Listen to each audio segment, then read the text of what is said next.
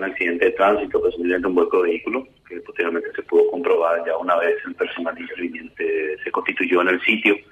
Encontró este automóvil al costado de la capa asfáltica, con evidente signo de que había eh, tenido un vuelco de vehículo.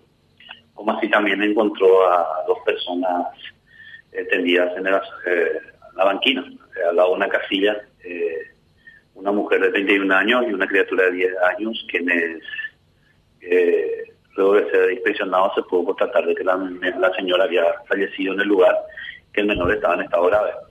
Esto propició que se como se convoque en forma inmediata personal eh, del cuerpo de bomberos voluntarios de Limpio, quienes trasladaron en forma urgente al menor hasta el hospital de, Limpio, donde se encuentra actualmente.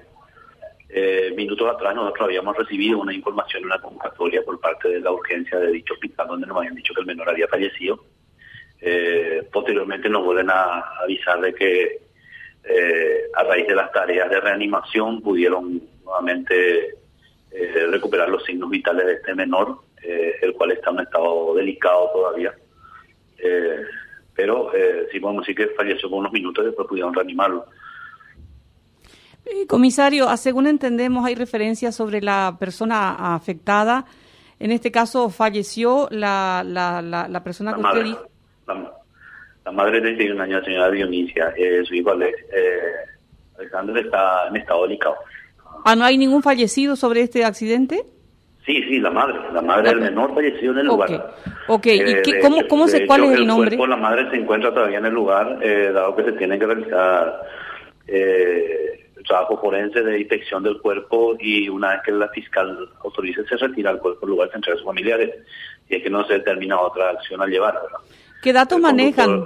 ¿Qué datos manejan de la persona que provocó este accidente? Dice que venía como zigzagueando. De, detenido en forma preventiva por orden del Ministerio Público. Se encuentra en la comisaría. El mismo fue sometido a la prueba del cortés. Eh, convocamos al personal de la patrulla caminera quienes eh, colaboraron constituyéndose en la oficina de guardia y eh, es acá en la dependencia donde se le hizo el diagnóstico y el mismo arroja resultado de negativo. 0-0 a la prueba del COTES.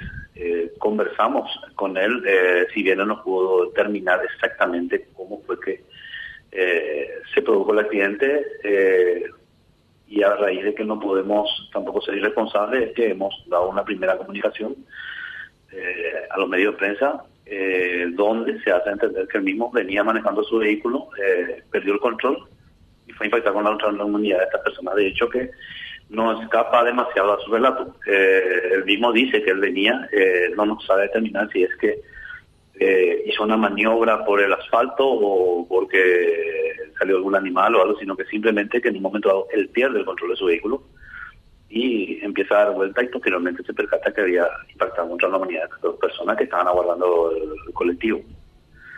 de hecho, si no sé si ustedes tuvieron acceso a las imágenes de el estado del vehículo. sí, estamos estamos viendo, estamos viendo, comisario. Eh, el mismo presenta daños estructurales bastante de bastante consideración, eh, lo cual nos hace presumir que hay un efecto de velocidad que pudo haber colaborado en, este tipo de en este trágico accidente, ¿verdad?